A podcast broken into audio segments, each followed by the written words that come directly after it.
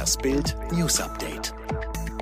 Es ist Donnerstag, der 4. März 2021 und das sind die Bild meldungen Wo kann ich den Corona-Test kaufen? Insider im Bild-Interview zur Stimmung im Buckingham Palast.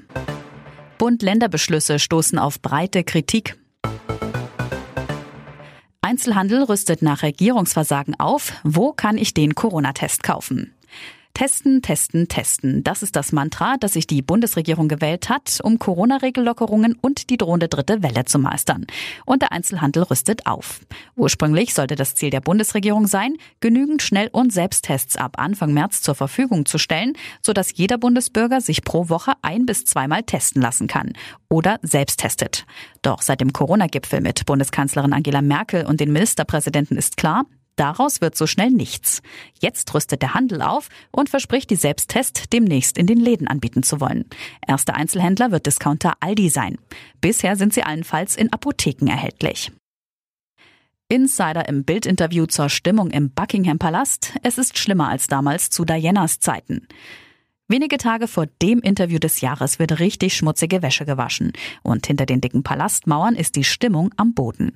Es ist die perfekte Medieninszenierung. Bevor der Enthüllungstalk von Prince Harry und seiner Frau Meghan mit Star-Moderatorin Oprah Winfrey am Sonntag ausgestrahlt wird, lässt US-Sender CBS immer neue Häppchen über den brisanten Inhalt verbreiten.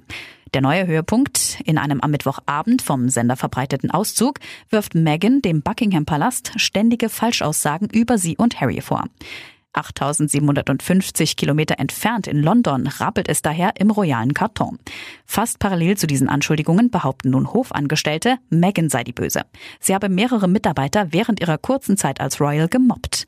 Mehr dazu auf Bild.de. Die Corona-Beschlüsse von Bund und Ländern stoßen auf breite Kritik. Die Gewerkschaft Erziehung und Wissenschaft etwa vermisst eine einheitliche Strategie bei der Öffnung von Schulen und Kitas. Die GEW fordert ein Impfangebot für das gesamte Personal und tägliche Tests für die Kinder und Jugendlichen. Um Künstlerinnen und Künstler in der Corona-Krise weiter unter die Arme zu greifen, verdoppelt der Bund jetzt die Corona-Hilfe.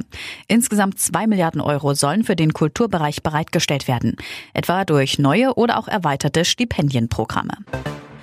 Die EU-Arzneimittelbehörde hat die Prüfung zur Zulassung des russischen Corona-Impfstoffs Sputnik gestartet. Studien hätten gezeigt, dass Geimpfte Corona-Antikörper bilden. Diese Ergebnisse sollen jetzt geprüft werden. Es wird relativ schnell mit Ergebnissen gerechnet. Die Lufthansa hat wegen der Corona-Krise im vergangenen Jahr den höchsten Verlust der Firmengeschichte verbucht. Trotz massiver Kostensenkungen belief sich der Nettoverlust auf 6,7 Milliarden Euro. Im Vorjahr hatte die Lufthansa noch einen Gewinn von 1,2 Milliarden Euro erwirtschaftet.